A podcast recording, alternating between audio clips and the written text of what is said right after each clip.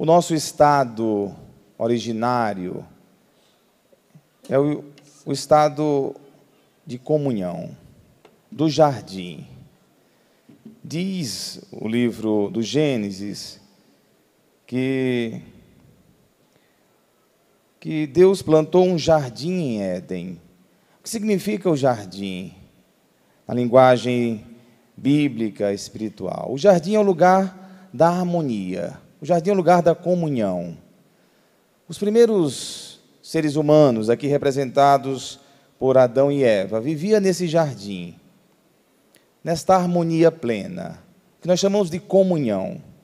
Eles viviam em comunhão com Deus, comunhão consigo mesmo, comunhão uns com os outros e comunhão com a natureza uma plenitude, uma harmonia. E o que é o pecado? O que quebrou essa harmonia? O que quebrou esta comunhão plena?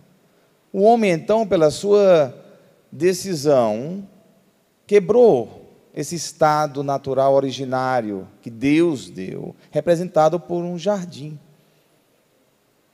que também é traduzido como paraíso. A palavra paraíso, se você for pesquisar na etimologia, significa jardim, também é o paraíso.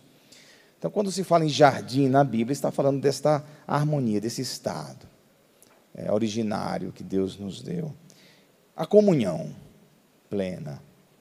E então, é, a serpente, o inimigo, aqui representado por uma serpente, seduz, seduz Adão e Eva. E seduzidos pela a imagem bela da, do fruto, belo aos olhos, saboroso ao paladar, e ainda mais prometia a ciência, o saber mais do que Deus, ou ser como Deus.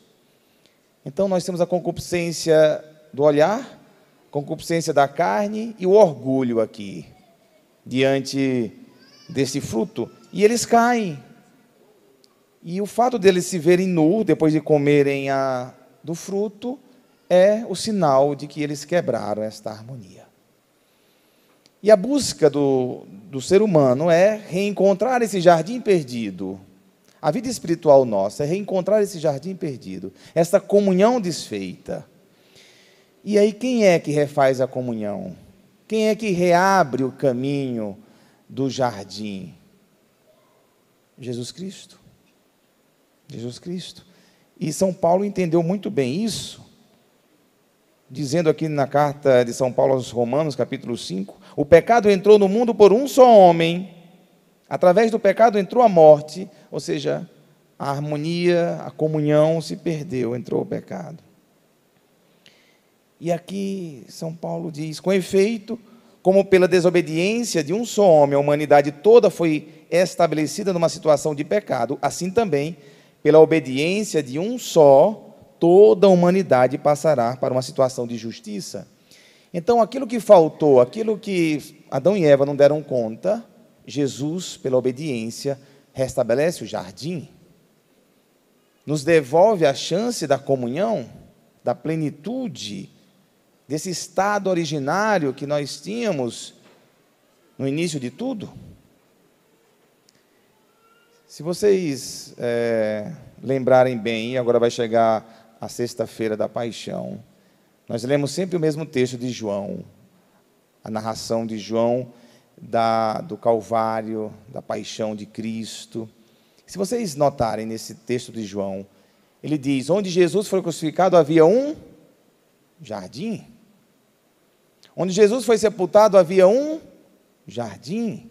Ou seja, João não está falando é, só por dizer que havia um jardim. Está dizendo que aquela morte, a morte de Cristo, restabeleceu o jardim que nós perdemos. Então Jesus refaz o jardim, essa a comunhão. A obediência de Cristo nos devolve a comunhão. Por isso que os teólogos, e até São Paulo chama Jesus do novo Adão. Novo Adão, nós temos em Cristo esta, esta graça, esse acesso ao jardim.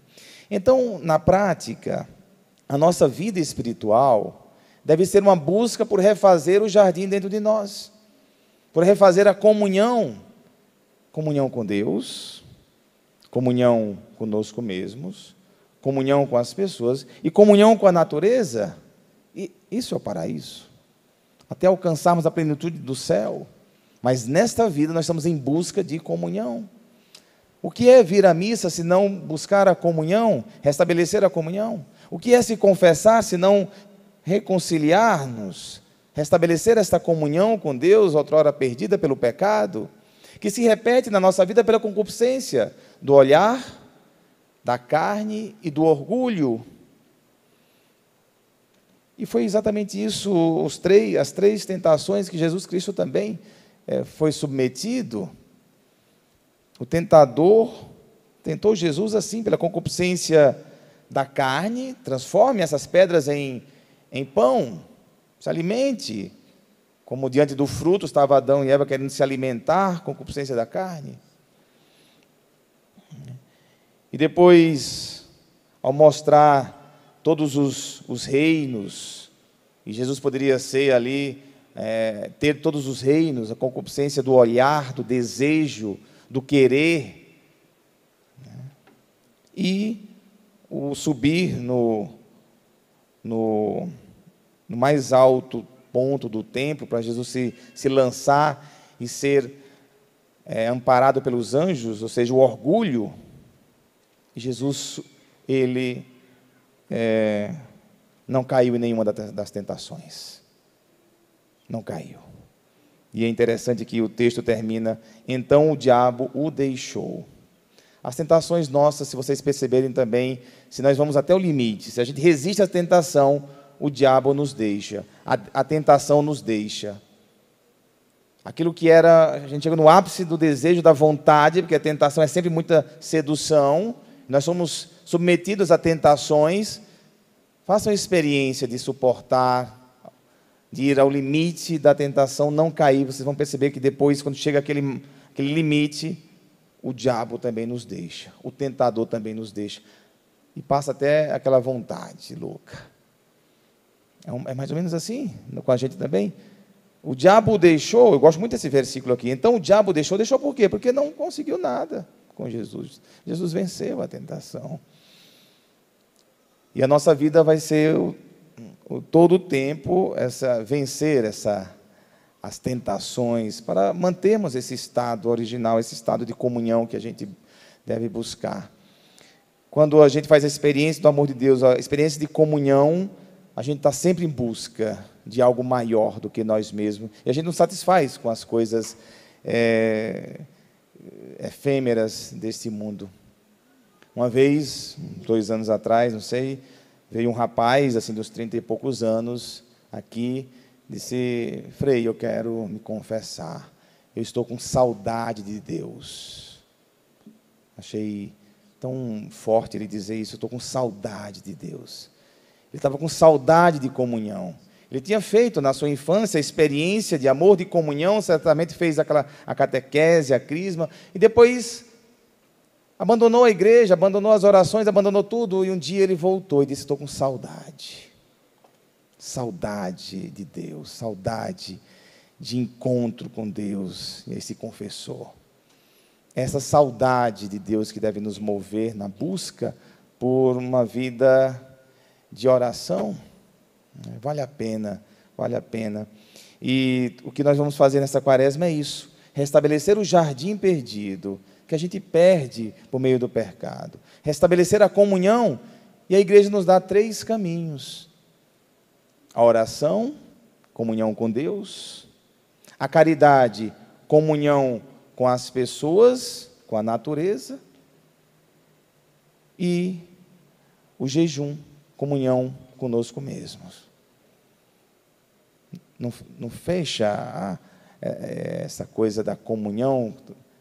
Comunhão que a gente deve restabelecer é assim: ela tem essas quatro vertentes.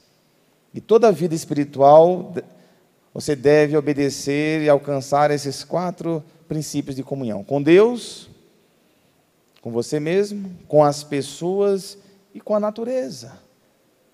que nós somos parte da natureza, a natureza é parte de nós.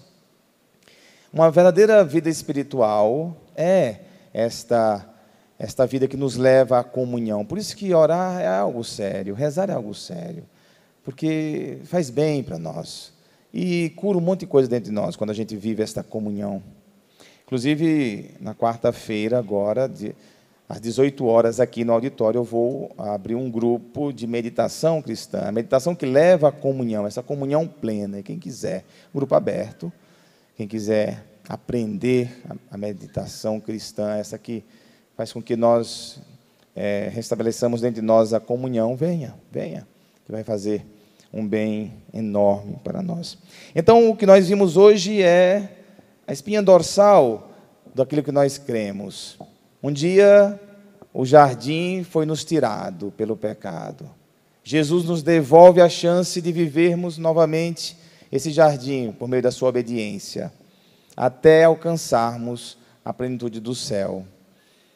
Viver em busca de Deus é isso, restabelecer o jardim dentro de nós. Louvado seja o nosso Senhor Jesus Cristo.